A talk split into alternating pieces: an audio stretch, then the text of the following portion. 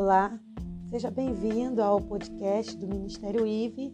Eu sou Sara Rodrigues e quero falar com você hoje, ainda falando sobre o tema da semana, que é depressão, mas hoje a gente vai falar sobre a depressão na maior idade. Então a gente vai ver algumas questões importantes sobre a depressão, só que pelo ângulo da pessoa de mais idade, da pessoa que, que já viveu muita coisa, né? É, quais são assim os sintomas que demonstram que a pessoa na, na melhor idade está com depressão? É muito comum que a pessoa nessa idade ela não não vá falar o que ela está sentindo, ou seja, ela vai estar tá triste, ela vai estar tá desanimada, mas ela não vai normalmente externar isso. É, como é que a gente vai perceber essa depressão então? Através de questões físicas. Então ela vai ficar uma pessoa muito pessimista, não vai ter energia para fazer as atividades do dia, vai ter é, é, ausência de apetite, vai ter o seu sono alterado, tá? E isso pode também ser demonstrado através de, de dores na, na, na, na, parte da alimentação, né? Que seria é, é dores abdominais, intestinais, esses incômodos assim. Claro que os fatores que causam depressão na terceira idade são muitos, mas é, pode ser, por exemplo, assim, é, a, os próprios problemas que a terceira idade já traz consigo, em alguns casos, pode levar a pessoa à depressão. Por exemplo, o afastamento da família, então, por exemplo, assim, outra coisa que pode muito também levar uma pessoa à depressão é porque ela vinha anos com um ritmo de vida, de uma vida ativa, e de repente ela se aposenta e, e, e se vê sem opção, sem opção, o que ela vai fazer? Então, algumas pessoas, nesses casos, têm o risco de entrar numa depressão. Né? Outra coisa também, claro que é, é, no normal, né? Às vezes a pessoa, por ir envelhecendo, acontece dela perder o cônjuge. E aí eh, vem a depressão por conta da solidão, por ela estar sozinha, né? Isso também é um fator que é levado em conta também. Agora, como que a gente eh, trata a depressão na terceira idade, na pessoa que está na melhor idade?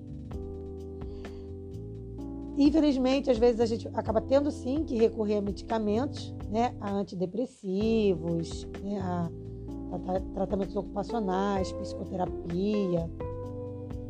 E tentar, é, tentando o que, na verdade? Resgatar nesse idoso a felicidade da vida, o prazer né, da vida ali, o prazer das coisas que ele vinha fazendo. É, o diagnóstico da depressão do idoso é, vai ser observado por conta de várias queixas né, que a pessoa vai apresentar. Como eu já falei anteriormente, as mudanças no sono, as mudanças na alimentação, dentre outras coisas. Isso vai ajudar no, no diagnóstico. O, o, idoso, ele tende a, a, a, tem facilidade às vezes de ser ansioso, né? E isso vai trazer o quê? A, a ansiedade pode trazer irritabilidade, fadiga, né? Aparece, por exemplo, é, é, a questão do coração ficar mais acelerado, a pessoa ter vertigem, ter tremores, tá? Isso aí também aparece. Existem fatores de risco da depressão da maioridade. Então, por exemplo, assim, é, a própria idade avançada, né? É, é, a condição também socioeconômica é, é, desfavorável. Então, são fatores que levam à depressão. Outra coisa também, às vezes a pessoa trabalhou a vida inteira e mora, mora numa, numa, numa condição insalubre, né? mora numa situação difícil, tá? E, e, tem também essa questão dos eventos que eu falei, né? Os eventos que vão causar estresse na pessoa, isso tudo pode levar à depressão. E a gente percebe, por exemplo, se a gente for fazer um comparativo entre uma pessoa idosa de baixa renda e uma pessoa idosa que tem uma renda melhor, você vai perceber ali um idoso mais, mais animado, isso no caso de quem tem uma renda melhor, né? Aparentemente mais animado, mais motivado, mais bem vestido. Mas por quê? Porque essa pessoa tem acesso a condições que às vezes a pessoa de baixa renda não tem, como um tratamento é, psicológico, como, é, por exemplo, natação, aula de hidroginástica, tudo isso vai ajudar o idoso a tratar a, a, a, sua maioridade, né? E isso, obviamente, que vai melhorar a depressão, vai evitar a depressão e vai melhorar a qualidade de vida dessa pessoa. Então, eu posso, mesmo sem ter feito grandes pesquisas, eu posso ter certeza, e acho que você também, de que a pessoa que tem um nível de, de financeiro mais baixo, ela tende a ter é, um risco maior de depressão. Mas isso, claro, não quer dizer que a pessoa que tem um nível de financeiro bom não vai ter depressão. Ela vai ter por causa de outros motivos. O que eu estou dizendo é que a, a, muita coisa vai ser evitada se ela tiver acesso à qualidade de vida, né? Então, infelizmente, isso é uma realidade. Agora eu quero falar para você que percebeu que tem na sua família uma pessoa idosa que está com indício de depressão. Como é que você pode ajudar? Tenta levar essa pessoa a praticar atividade voluntária, tenta convencê-la a ir para um grupo de, de onde se tem atividade, por exemplo, na igreja. A igreja é ótima para isso, gente. Igreja, minha mãe participa muito. Eu acho a igreja ótima para isso. Você botar a pessoa para ela participar de um grupo ali da melhor idade na igreja, a igreja vai criar atividades para ela, aquela pessoa vai ficar ativa, isso vai ajudar muitíssimo ter uma vida regrada, obviamente. Então, se a pessoa bebeu, fumou a vida inteira, agora é o momento de parar. Né? Na verdade, não era nem para ter começado, mas vamos, vamos supor que é alguém que já fez isso a vida inteira. Tenta ajudar essa pessoa a parar com esses hábitos ruins.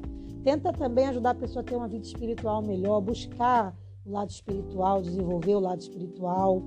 Né? E se for um caso mais grave, saber a hora certa de buscar o tratamento, sabe? Não, não deixar para depois.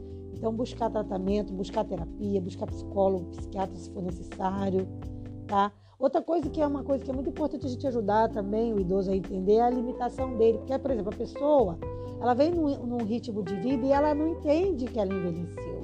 Então, por exemplo, às vezes ela atravessava a rua correndo, ela andava correndo e ela continua querendo fazer isso na velhice, porque ela acha que isso é a juventude nela. Mas ela precisa respeitar as limitações do corpo. Então a gente tem que orientar esse idoso a entender que o corpo dele não é mais aquele corpo de 18 anos, 19 anos. Então tem que respeitar as limitações do corpo. Então, assim, é necessário às vezes tomar posse de antidepressivo? É, mas se a gente puder fazer tratamento bastante natural, vai ajudar muito, vai ajudar muito, tá?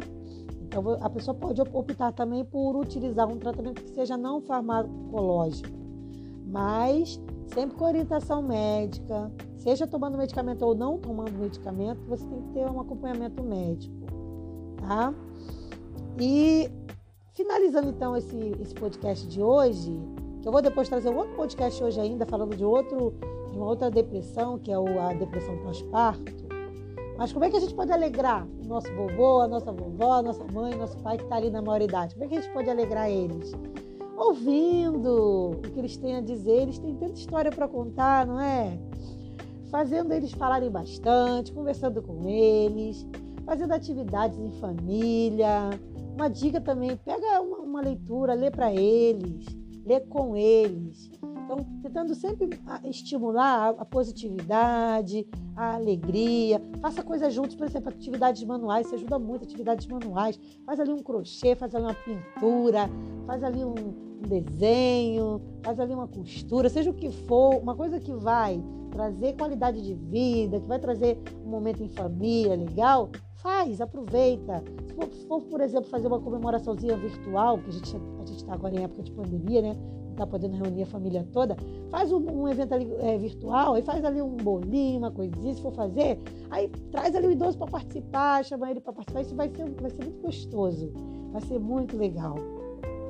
Então, assim, infelizmente eu não moro perto da minha mãe, né? Não tenho como fazer tanta coisa com ela como eu gostaria. Mas se você tem essa possibilidade, aproveita, agarra isso aí ajuda essa pessoa a poder se desenvolver nessa melhor idade, vivendo o melhor que ela pode viver da vida dela tá?